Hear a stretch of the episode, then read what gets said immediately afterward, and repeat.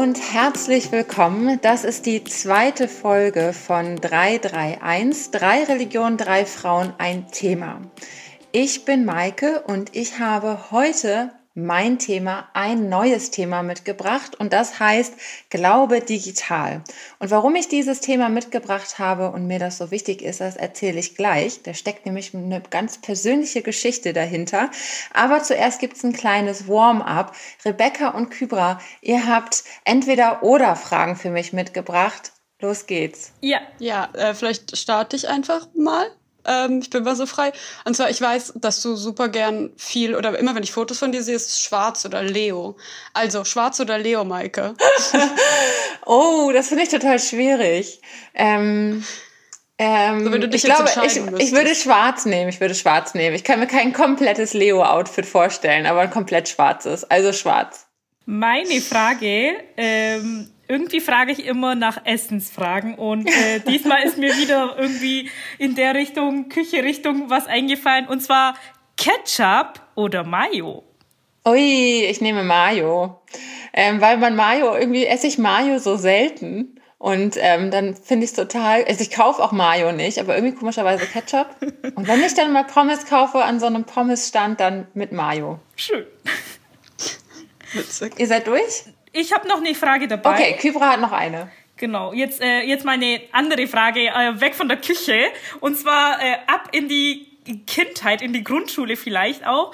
Ähm, wir kennen wahrscheinlich alle diese SchülerInnen, die in der Schule immer alles parat hatten. Sei es Kleber, Klebestift, Schere, Tesa, alles Mögliche. Und Maike, meine Frage an dich. Warst du eine äh, eine Schülerin, die das alles dabei hatte oder die, die alles verlangt hat? Ich war die, die immer nach etwas gefragt hat, weil irgendetwas fehlte. Also ich war Maike die, die gefragt hat. Gefragt. Genau, ich hätte Rebecca gefragt, hast du einen roten Feinliner für mich oder einen grünen Stift zum Markieren oder so? Ähm, und du hättest wahrscheinlich deine ganze Sammlung an äh, Feinlinern ausgepackt. ja, wahrscheinlich. Ähm, meine Frage ist ganz simpel: äh, Kaffee oder Tee? Auf jeden Fall Kaffee. Ja. Das ist die richtige Antwort auch. Also, das war jetzt ein Test. Du hast verstanden. Danke. Es geht los. Wir fangen an. Unser Thema heute, Glaube digital. In der ersten Folge hat Rebecca ein Thema mitgebracht und ähm, in der zweiten Folge bringe ich ein Thema mit. Und es geht um Glaube digital. Und mich beschäftigt das Thema sehr, ähm, weil der digitale Raum vor allem auf Instagram für mich so eine Art Safe Space geworden ist, also eine Art sicherer Ort. Andererseits ist es gerade auf Instagram auch schwierig, öffentlich über Glaube zu sprechen. Ähm, ich habe mich in Kirche in meiner Jugend und in meinem jungen Erwachsenenalter selten wohlgefühlt. Also ich habe in kirchlichen Räumen bin ich selten auf Menschen getroffen, die so ähnlich waren wie ich, die einen ähnlichen Geschmack hatten und vielleicht einen gleichen Kleidungsstil und vielleicht ähnliche Fragen im Kopf, die Interesse hatten und Sehnsüchte, aber sich noch nicht so gut auskannten. Und deswegen habe ich mich oft nicht so richtig wohlgefühlt.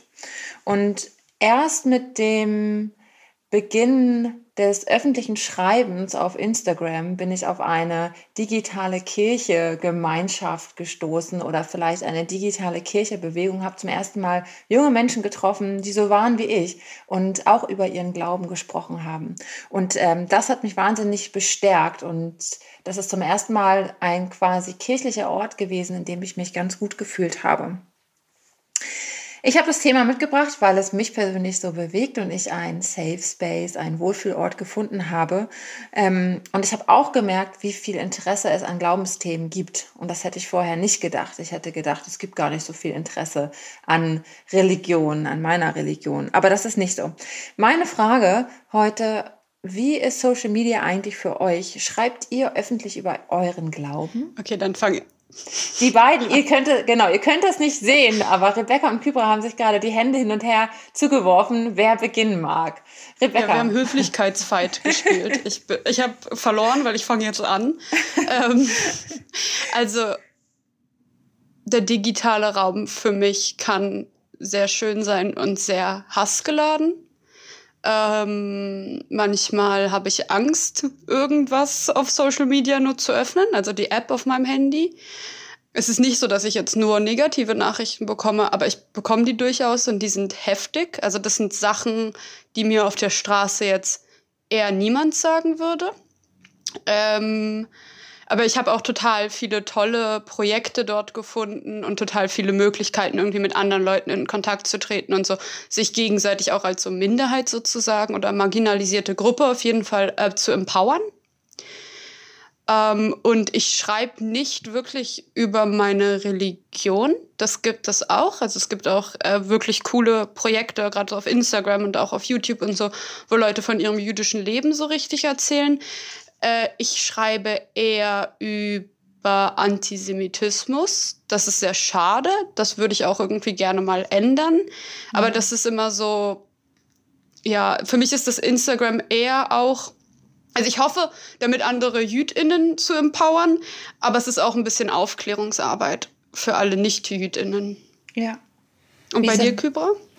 Ähm, ja, ich genieße oder habe bislang immer äh, die sozialen Medien etwas mit Vorsicht genossen, ähm, weil eben in der muslimischen Community ähm, bislang ich möchte natürlich jetzt keine Verallgemeinerung äh, aussprechen, aber dass das einfach die Vorsicht da sein muss, weil einfach auch extremistische ähm, ja, äh, Seiten einfach zu stark vertreten sind und dann noch auf deutscher Sprache.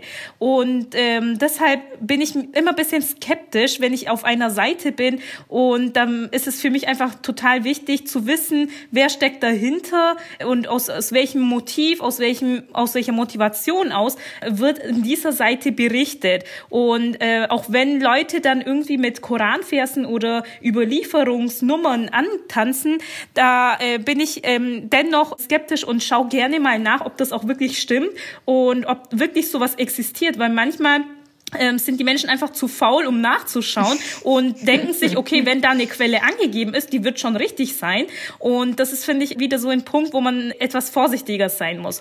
Was mein Privataccount angeht, ich äh, benutze meine sozialen Medien eher als so ein Gedankenforum, also nicht unbedingt für religiöses, sondern einfach das, was äh, momentan in mir brennt. Ähm, das äh, passiert auch manchmal so mitten in der Nacht, dass ich dann einfach mal aufstehe und etwas zusammenschreibe, sei es jetzt wegen aktuelle Lage Marke oder einfach das, was mir auf der Seele brennt, egal ob jetzt religiös motiviert oder ähm, einfach gesellschaftlich.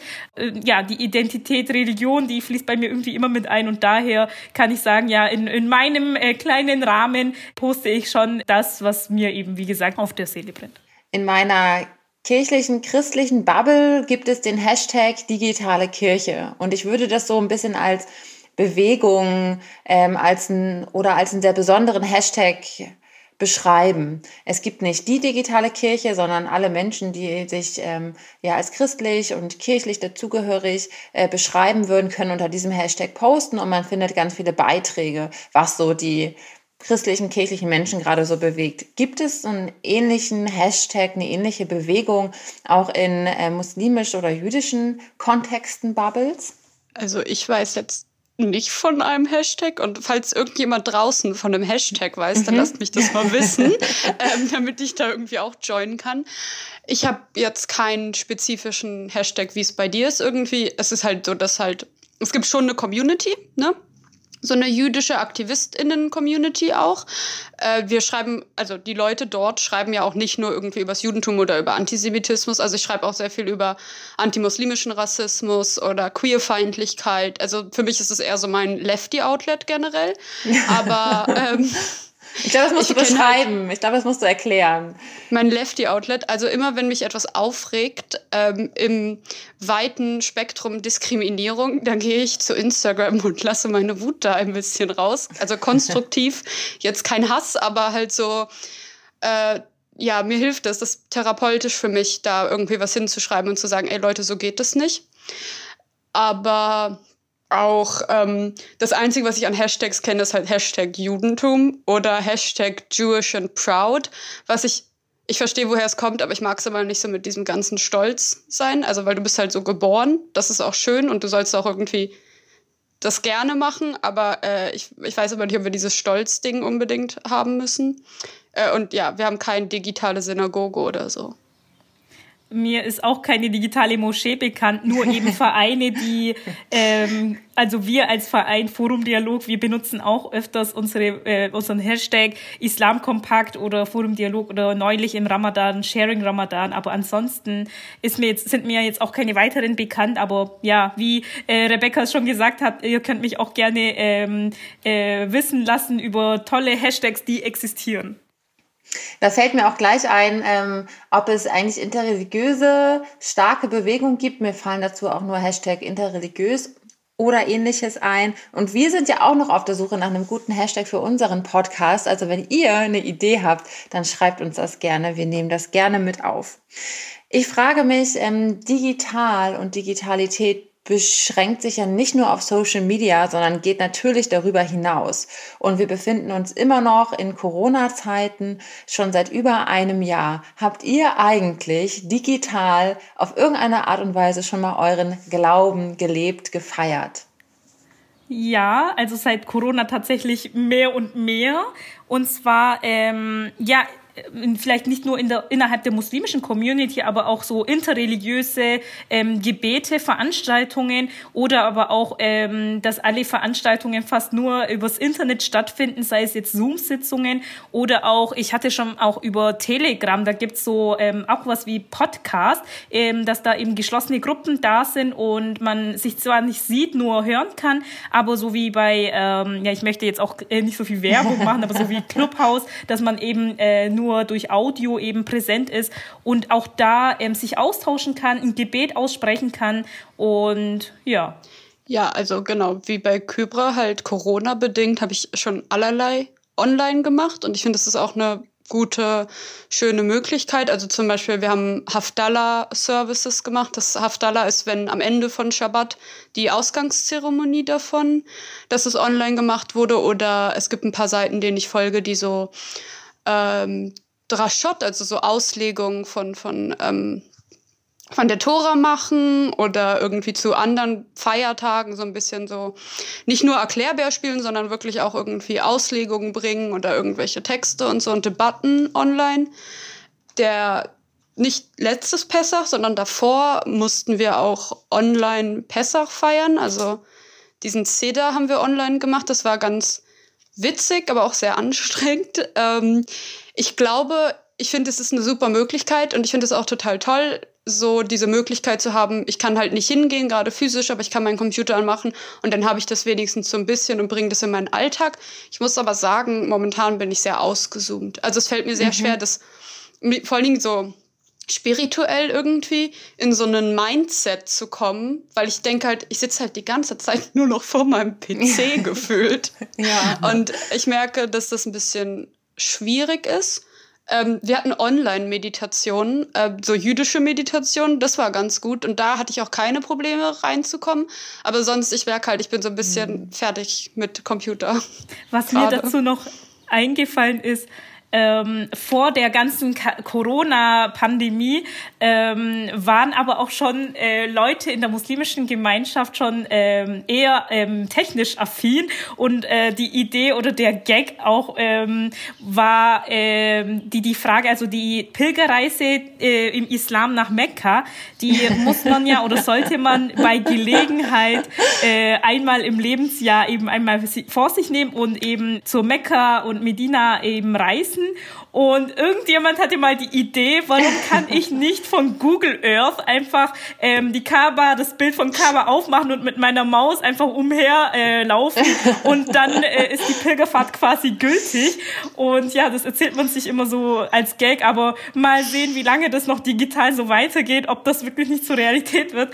Ja, das ist natürlich. Also, so. aber man kommt da wirklich zu anderen ähm, Fragen auch, so zum Beispiel zu äh, Virtual Reality, wenn man so ähm, VR-Brillen aufsetzt und ähm, ja. man ist dann in Mekka mit der Brille. Mhm. Also äh, nicht echt, aber äh, auch irgendwie schon, ähm, gilt das dann, ist das dann gültig oder nicht? Das finde ich eigentlich total die spannenden Fragen. es ist auch, ja, bei uns ist das halt auch das, das Problem jetzt in Anführungszeichen, aber äh, um gewisse Gebete zu sprechen, brauchst du ein Minyan, das heißt zehn erwachsene, vollmündige jüdische Person, je nachdem, welcher Strömung du angehörst. Aber mhm. so bei uns ist es, also bei mir ist es egal, welch, welch, wessen Geschlecht die haben. Ähm, und gilt das dann jetzt aber, wenn ich auf Zoom zehn Leute habe? Oder auch, mh, hm, ich hatte ja auch schon mal erwähnt, dass ich zum Beispiel an Shabbat eigentlich versuche, keine Technikgeräte zu benutzen, also kein Social Media, kein Computer etc. Und ich habe aber gemerkt, dass halt zu Hause allein zu sitzen an Shabbat irgendwie nicht dasselbe ist. Und dann habe ich halt schon auch angefangen, irgendwie so Zoom-Shabbatot, also Shabbatot ist der, der Plural, zu machen. Und da gab es dann wirklich auch in, unter den RabbinerInnen so halachische, also religionsgesetzliche Debatten darüber. Gilt das, gilt das nicht? Mhm. Und was ich ganz schön fand, ist, dass die meisten gesagt haben, man darf es öffnen, weil ähm, es Pikuach Nefesh ist, also die, die Rettung der Seele oder des Individuums. Und weil es halt psychisch so schlimm für manche ist in der Isolation, darf man das halt benutzen. Aber ich fand diese Debatte super interessant. Mhm. Ja, ich bin auch einerseits total froh, dass es diese digitalen Tools gegeben hat und diese digitalen Möglichkeiten, trotzdem zum Gebet zusammenzukommen, trotzdem zu Fest- und Feiertagen, zu Sonntagsgottesdiensten digital zusammenzukommen. Mehr, ich weiß nicht, wie es mir gegangen wäre, wenn ich nicht zumindest diese kleinen Optionen mhm. gehabt hätte. Und ähm, ich hatte wahnsinnig also teilweise wahnsinnig intensive Andachten und Gottesdienste erlebt digital. Manchmal waren sie aber auch ganz schön anstrengend. Und äh, genau das, was du jetzt gesagt hast, Rebecca, ich bin langsam auch ein bisschen Zoom-müde und freue mhm. mich eigentlich nur umso mehr und hoffe, ähm, dass es bald Richtung Sommer, Herbst oh, ja. wieder mehr möglich ist und wir wieder zusammenkommen können. Aber ich habe auch ganz viele tolle ähm, interreligiöse Debatten und Diskussionen miterlebt und durfte dabei mhm. sein. Und das fand ich auch super spannend, ja. Ich finde es auch super, weil man jetzt einfach auch eine viel größere Vielfalt zum Beispiel abdecken kann an Leuten, die man so einlädt, weil man halt nicht irgendwie eine Reise finanzieren muss für die Person, sondern sie einfach dazuschalten kann. Ich würde mir nach Corona einfach immer so ein so ein Misch vorstellen, mhm. sozusagen, dass man diese Möglichkeit des Digitalen nutzt, aber trotzdem irgendwie zusammen ähm, als so wirklich in Person äh, zusammenkommt die, die Entfernung, die Bedeutung der Entfernung hat jetzt was äh, Neues mitgebracht. Also auch wie du jetzt vorhin erwähnt hast, Maike, mit der VR-Brille.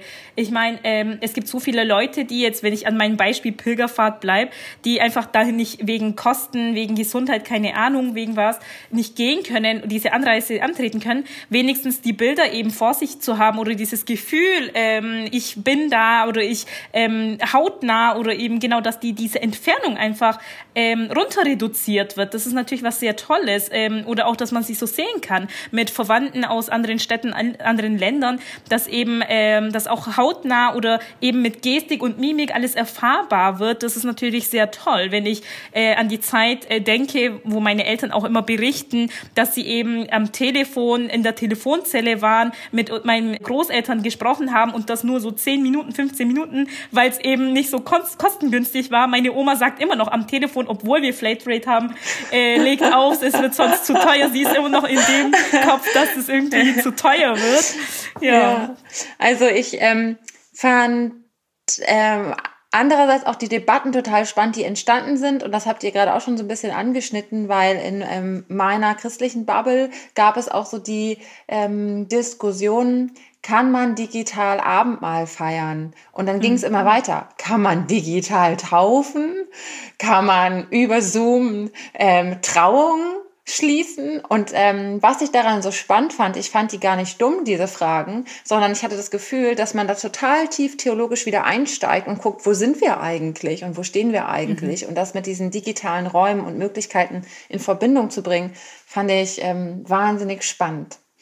Es gibt ja eine Digitalpfarrerin, das ist Theresa Brückner. Sie ist die erste digitale Pfarrerin im Kirchenkreis Tempelhof Schöneberg und sie hat eine Stelle nur für den digitalen Raum und ich glaube, das ist ziemlich einmalig. Und ich habe Theresa drei Fragen gestellt und wir hören jetzt, was Theresa darauf antwortet und über ihren Beruf sagt. Als Pfarrerin für Kirche im digitalen Raum habe ich vor zweieinhalb Jahren angefangen im Kirchenkreis Tempelhof Schöneberg und da war das noch absolutes Novum. Mittlerweile gibt es Stellenanteile, aber es gibt noch immer zu wenig Leute, die sich das auch trauen und deshalb sehe ich meine Funktion an ganz vielen Punkten innerkirchlich, dass ich Leute motiviere und ihnen auch Mut mache, damit anzufangen und gerade im Bereich Social Media ist ein Schwerpunkt auf jeden Fall Seelsorge. Kirche und Digitalisierung sind auf einem guten Weg, da ist aber gleichzeitig noch viel Luft nach oben, denn alles, was Digitalisierung betrifft, ist ja nicht nur Social Media, sondern es ist auch etliches in der Verwaltung und in den Strukturen und in den Leitungsgremien und da darf sich doch noch einiges gerne noch weiterentwickeln. Die Reaktionen sind ganz unterschiedliche. Hauptsächlich sind es positive Reaktionen, gerade weil Menschen auf Social Media Kirche gar nicht erwarten oder auch gar nichts mit Kirche zu tun haben und sich dann umso mehr freuen, da mal mit jemandem ins Gespräch kommen zu können. Und andererseits gibt es natürlich auch blöde Nachrichten, Hassnachrichten, Sexismus. Allerdings muss ich sagen, dass die positiven Nachrichten einfach noch um ein so Vielfaches überwiegen, sodass die anderen Sachen mich nicht so sehr tangieren oder runterziehen, sodass ich das Gefühl habe, ich kann diesen Job so nicht mehr machen. Kannst du mir sagen, also einfach weil es mich wirklich interessiert, ob sie einen, ähm, ob sie so pauschal sagen kann, wo prozentual mehr Hass kommt, also aus der eigenen Community oder von außen? Ähm, aus der eigenen Community. Mhm, interessant. Okay. Also den größten Gegenwind bekommt sie ähm, aus der eigenen Kirche, christlichen so. Kirche und Gemeinden, ja. Mhm. Und dann auf Institutionen redaktioneller Ebene auch oder ja. auch gerade durch so Hasskommentare? Beide Sachen. Beides wahrscheinlich. Ja, genau. Und sie hat zum Glück, wir haben zum Glück ein, zwei, ähm, drei einzelne Personen in Leitungsebenen, die das gut finden und supporten. Aber da gibt es eben auch Leute, die das nicht gut finden. Ja. Wie ist das eigentlich bei euch? Ich habe das am Anfang unseres Gesprächs schon einmal angedeutet. Ähm, bekommt ihr auch Hassnachrichten? Was ist negativ an Social Media? Ich glaube, in den sozialen Medien ist es schwierig, ähm, einzuordnen, also eine Zensur reinzubringen. Ich meinte ja vorhin, wer steckt dahinter und ähm, welche Absichten hat jemand. Und äh, soziale Medien ähm, sind eben so äh, intransparent, dass man einfach einen Fake-Account aufmachen kann und wirklich nur Hass ausspucken kann äh, oder jemanden gewollt attackieren kann. Und das finde ich eben sehr schwierig und sehr schlimm, weil vom, vom Profil allein sieht man das ja nicht. Und dass eben ein Raum da ist, wo jeder willkürlich alles sagen kann. Und ähm, ja, natürlich herrscht eine Meinungsfreiheit. Ja, natürlich kann jeder das posten, wozu er oder sie ähm, es sich äh, genau in der Öffentlichkeit zeigen möchte. Aber das heißt natürlich nicht, dass jemand jemand anderen irgendwie mit Hasskommentaren anschreiben oder in die Enge drängen kann. Und ähm, eben das vorzubeugen, das ist eben die Schwierigkeit. Wo hört das auf? Und persönlich habe ich noch bislang keine ähm, Hasskommentare erfahren durch die sozialen Medien, weil bislang auch mein Konto ein Privatkonto war. Äh, persönlich habe ich es noch nicht erfahren, aber schon so oft mitbekommen, dass Leute ähm, auch aus der muslimischen Community angegriffen werden und äh, sogar auch geortet werden und eben äh, äh, Drohnachrichten bekommen und das ist eben, äh, das geht halt überhaupt nicht. Ja, ich würde mich da Kybra auch anschließen. Also ich bekomme Hasskommentare, sehr wenige und meistens tatsächlich eigentlich keine Kommentare. So auf Instagram sind es eher DMs. Also DMs mhm. von irgendwelchen fremden Personen teilweise auch. Und ich, wie ich damit umgehe, ist halt einfach, ich melde das, es passiert nichts, ja. aber und dann blockiere ich's weil ich muss mir das nicht geben. Also ich lese auch meistens, man sieht es ja, die Leute kommen relativ schnell so ja. zum Eingemachten, nenne ich das jetzt mal euphemistisch. Und du siehst ja, in der, die meiste Zeit sind schon irgendwie so die ersten drei Wörter sind Beleidigungen. Ähm, was mir aufgefallen ist, ist, dass halt, ich werde für mein Jüdischsein beleidigt, aber ich werde auch für mein Frausein beleidigt. Und oft sind das kommen, also Beleidigungen, die so beides, ähm, mhm. so eine Fusion von beiden. Also es ist sowohl immer Misogynie wie auch irgendwie antisemitische Haltung. Aber das ist total schwierig. Ähm, ich meine, man versucht sich halt dann einfach nicht so davon ja. beeinflussen zu lassen. Und ich muss, sagt mir dann halt immer, okay, das ist halt digital. Das sind halt, ich weiß ja auch immer nicht, sind das wirklich Menschen, sind das Bots? Mhm. Mhm. Ähm, also, aber es ist schon heftig. Ab und ich, an. Ja, ich sehe auch auf der einen Seite die wahnsinnig positiven Seiten, aber andererseits wäre es gelogen zu sagen, es gäbe keinen Hass und es gäbe keine Dinge, mit denen ich irgendwie struggle und die mich bewegen. Und ich bekomme auch ziemlich viele Hassnachrichten, auch Hasskommentare und das, ich habe das festgestellt, das kommt so in Wellen. Und ähm, ich glaube, ein Unterschied ist, dass ich ähm, öffentlich und vielleicht auch provozierend über Glaube und ähm, Feminismus spreche und ich spiele auch ganz bewusst mit so provokanten Elementen, weil ich einfach gemerkt habe, dass schon allein mein Auftreten, also mein Aussehen plus meine Berufsbezeichnung für Irritation sorgt und gleichzeitig für Interesse. Und dieses Element nehme ich schon ganz bewusst raus und nutze natürlich diese medienwirksamen Knöpfe. Also es wäre gelogen, wenn ich die nicht drücken würde, weil ich weiß, wie ein, wie ein, wie ein Post oder wie ein Bild irgendwie Menschen ähm, dazu bewegt, sich das anzugucken und durchzulesen.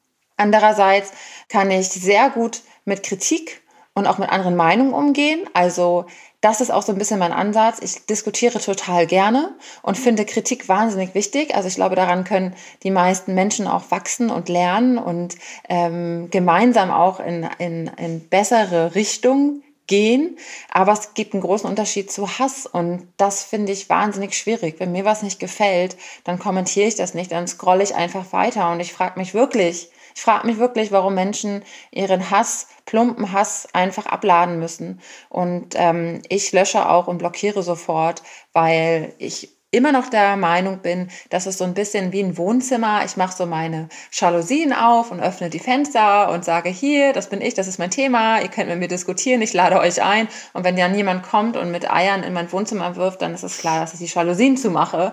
So, aber wenn da jemand steht äh, am Fenster und mit mir über ein Thema spricht und eine andere Meinung hat, ähm, da sind alle Personen eigentlich immer eingeladen. Und ich frage mich immer so ein bisschen, wie kann man eigentlich, es gibt diesen schönen Satz from hate to hope, also wie kann man eigentlich, kann man Hass eigentlich in was Positives umwandeln. Und ich glaube immer, das geht aber auch nur auf einer bestimmten Ebene, weil manchmal geht es gar nicht. Und ähm, ich glaube, dann kann man auch nicht verlangen von Menschen, die mit Hass ähm, beworfen werden, dass mhm. sie das irgendwie in was Positives drehen. Ja. Erstaunlich ist es ja auch, dass ähm, Hasskommentare oder nicht konstruktive Kritik nicht nur unbedingt von der von anderen Glaubensrichtungen irgendwie kommt, sondern auch innerhalb der eigenen Community mhm. auch vielleicht auch mehr passiert. Also ich kenne das auch ähm, wieder von Freundinnen, ähm, dass dass sie auch zum Teil von extremistischen Accounts, die vielleicht auch gar keinen Namen haben oder so einen Fake-Namen haben, irgendwie irgendwelche Nasihas, also Vorschläge oder keine Ahnung ähm, Belehrungen bekommen nach dem Motto, ähm, das gehört sich nicht eine Frau sollte nicht sichtbar sein. Eine, also solche Kommentare, wo man sich denkt, äh, mhm. du kannst natürlich das machen, wofür du stehst, aber lass mich in Ruhe und du hast in meinem Leben nichts zu suchen. Und aber solche Ratschläge in Anführungszeichen äh, zu geben oder da gab es mal so ein Begriff, die Scharia-Polizei, ähm, da, da, als Satire halt quasi. Das, also niemand muss ähm, die, die Scharia-Polizei spielen und irgendwie den eigenen, die eigene Überzeugung auf andere loslassen und auslassen oder eben irgendwelche Mängel finden. Und das ist natürlich, das ist halt keine Kritik, das ist, geht schon in die Richtung von äh, Hasskommentaren über und eben einfach auch Hetzung. Ähm, ja, die Hetzerei spielt da auch eine ganz große Re ja. ähm, Rolle. Mhm. Ich finde die Debatte dann auch immer interessant, weil viele Leute dann sagen, ja, aber man darf das ja noch sagen. Das ist ja schon, also da sehe ich schon rot, wenn jemand so einen Satz anfängt, aber auch halt, wo ist die Grenze, nicht? Mhm. Also es ist manchmal halt schwierig und manchmal ist es auch tatsächlich in der Grauzone. Aber was ich mir halt einfach denke, das gilt halt aber auch für meinen nicht digitalen Raum, so für mein ganz persönliches Leben. Sobald ich merke, dass ein Mensch sein Gegenüber nicht mehr als Mensch akzeptieren kann oder als Person, die irgendwie Respekt verdient, werde ich mich halt aus dieser Debatte rausziehen, weil das kostet mir Kraft, das kostet der Person Kraft, das bringt halt einfach leider nichts. Aber dann gibt es natürlich sehr viele Leute, die sagen, ja, du lebst halt in deiner Bubble oder ähm, du, du, du schottest dich halt ab vom, vom Mainstream, von der Mainstream-Debatte und so. Aber ich denke, wir sind halt auch so überlaufen und überlastet mit diesen ganzen Neuigkeiten und immer mit diesem, ich muss auf dem nächsten Sta also auf dem neuesten Stand sein, äh, dass ich das manchmal ganz heilsam einfach finde, zu sagen, okay, ich entferne mich jetzt ja. von der Situation. Und ich finde, das sollte auch irgendwie normalisiert werden. Also man muss nicht mit Faschisten diskutieren. Äh, du musst nicht mit Leuten diskutieren, die dich aufs Böste beleidigen. Und ich finde, ähm, das sollte auch irgendwie so ein bisschen Self-Care sein, dass man einfach sagt, okay, stopp, du hast mich gerade in meiner Würde so stark beleidigt, ich entferne mich jetzt. Ich würde auch noch mal äh, einerseits betonen, dass bei all dem Negativen, was wir hier gerade sagen, also es gibt total die schwierigen ähm, ähm, Funktionen, die an Social Media schon angelegt sind, die es echt zu einem schwierigen Raum und auch zu einem gefährlichen Raum machen.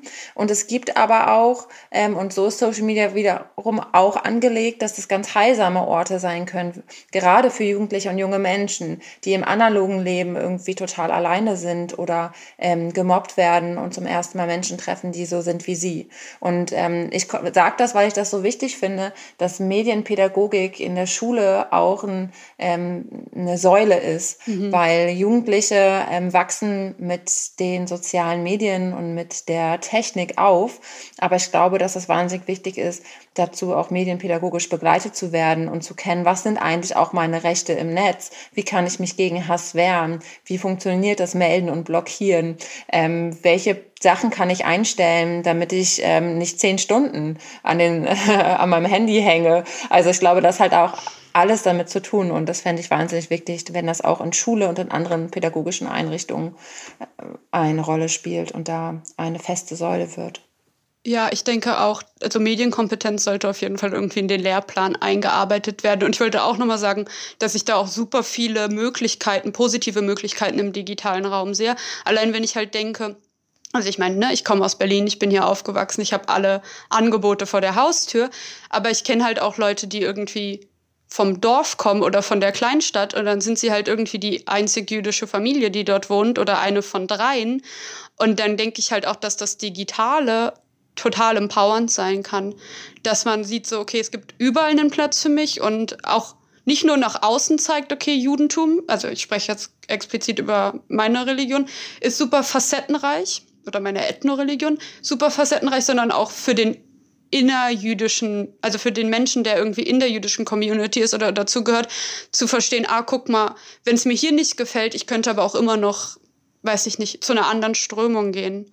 Also zum Beispiel auch als Kind, Judentum war für mich halt sehr stark aufs Haus und auf die Familie mhm. beschränkt und das war auch total schön und da habe ich mich sehr wohl gefühlt, aber halt oft in anderen jüdischen Kontexten habe ich mich sehr komisch gefühlt und sehr irgendwie nicht dazugehörend. Ähm, und halt auch einfach zu sehen, okay, in Deutschland ist halt die Situation auch nochmal anders, aber in den USA gibt es nochmal eine ganz andere Vielfalt und ganz andere Ansätze und irgendwie auf der ganzen Welt sieht es halt auch nochmal ein bisschen anders an. Kann ja auch in der eigenen Community irgendwie so ein bisschen die Scheuklappen ähm, entfernen. Und das finde ich auch total toll.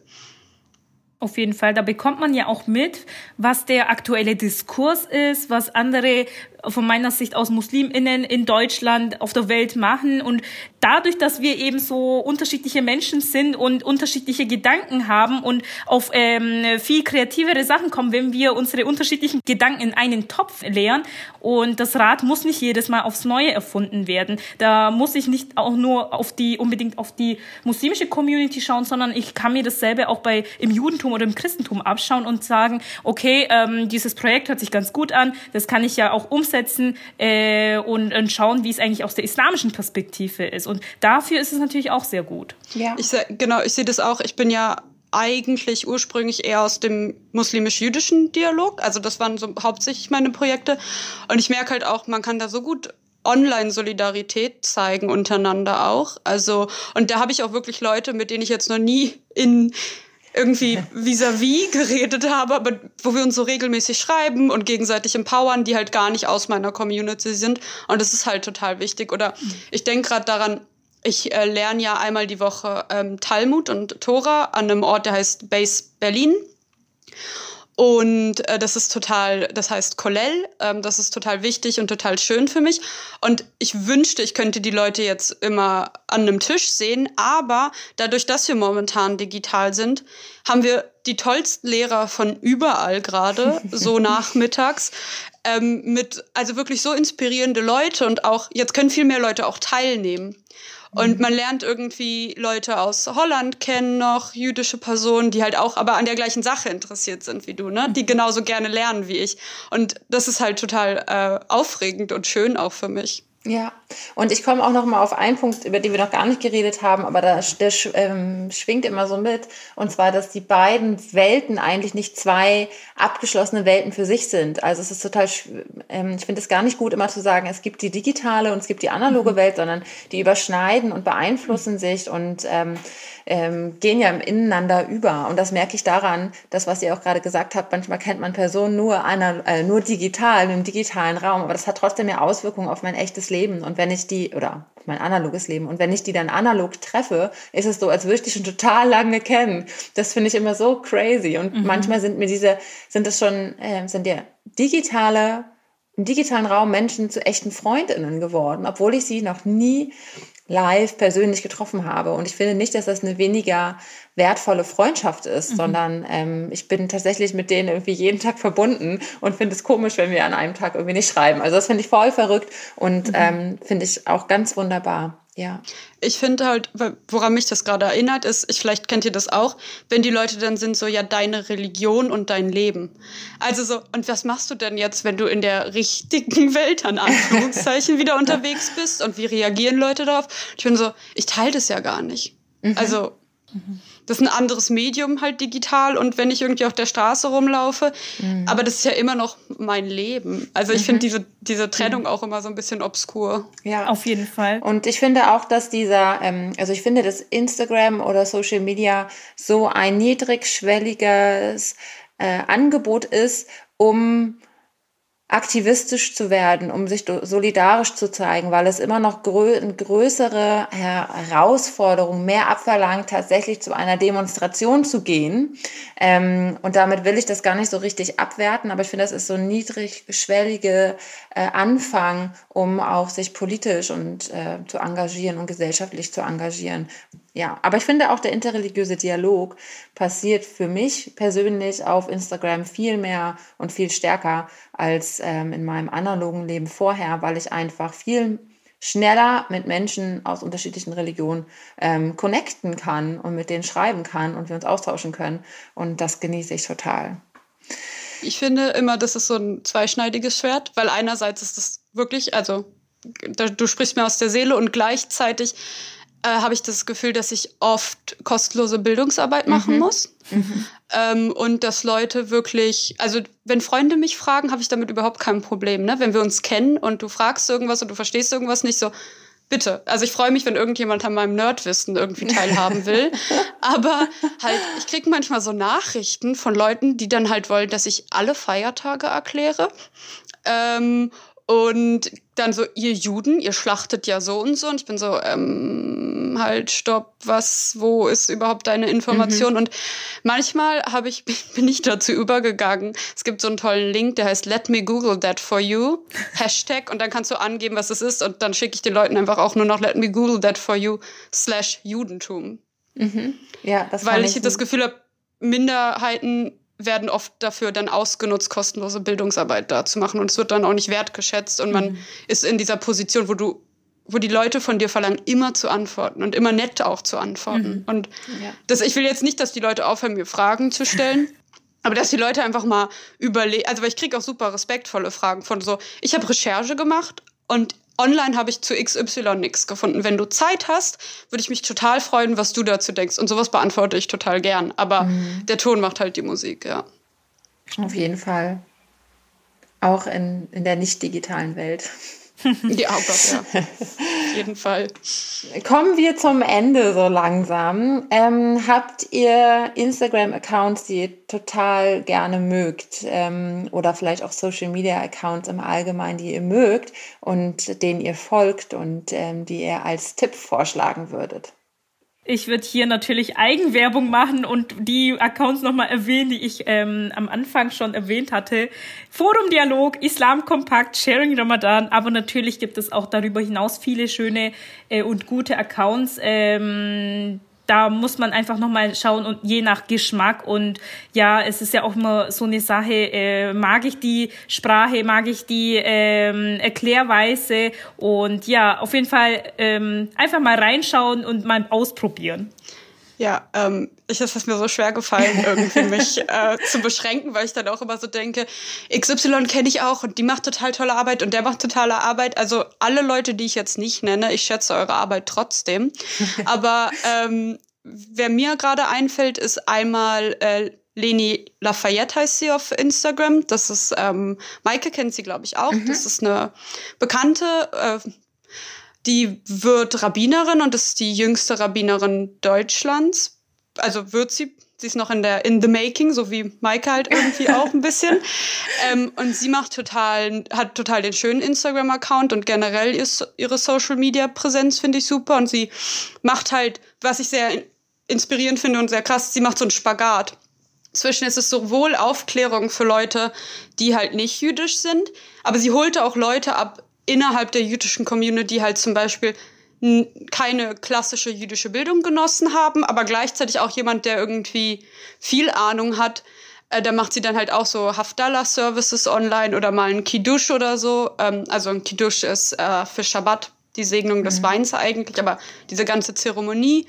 Ähm, und das finde ich total toll. Und ähm, dann gibt es noch Jüdisch und Deutsch. Ähm, und die finde ich auch super. Also es ist halt auch innerhalb der jüdischen Community so ein großer Streitpunkt. Sind wir Juden in Deutschland? Sind wir jüdische Deutsche? Mhm. Wie auch immer. Wir reden ja auch noch mal über mhm. Identität. Mhm. Und sie macht es so, dass, also die, die Person, die das leitet, ähm, oder ja, managt den Account, macht sowohl so Porträts von JüdInnen in Deutschland, wo die Leute sich einfach vorstellen können und mhm. man dann irgendwie so ein bisschen eine facettenreiche Personengruppe kennenlernen kann. Und gleichzeitig macht sie auch so Infoposts und die share ich total gerne. Also es ist so, was ist Shavuot und äh, das ist super gut erklärt und irgendwie nicht zu einfach, aber auch nicht irgendwie zu akademisch. Und äh, ja, das finde ich super. Und dann gibt's noch Modern Ritual, das sind zwei Reform-Rabbinerinnen. Ähm, ich folge sehr gerne Frauen aus den USA und da kann man halt auch ein bisschen so seinen Horizont erweitern. Und dann würde ich noch empfehlen, Keshet Deutschland, also keshet.de auf Instagram zu folgen. Das ist der jüdische queere Verein. Ähm, ja, genau. Und es gibt noch ganz viele tolle andere Sachen. Und ich glaube, auch wenn man denen dann anfängt zu folgen, dann kann man auch noch viel mehr andere Leute mhm. äh, kennenlernen, ja.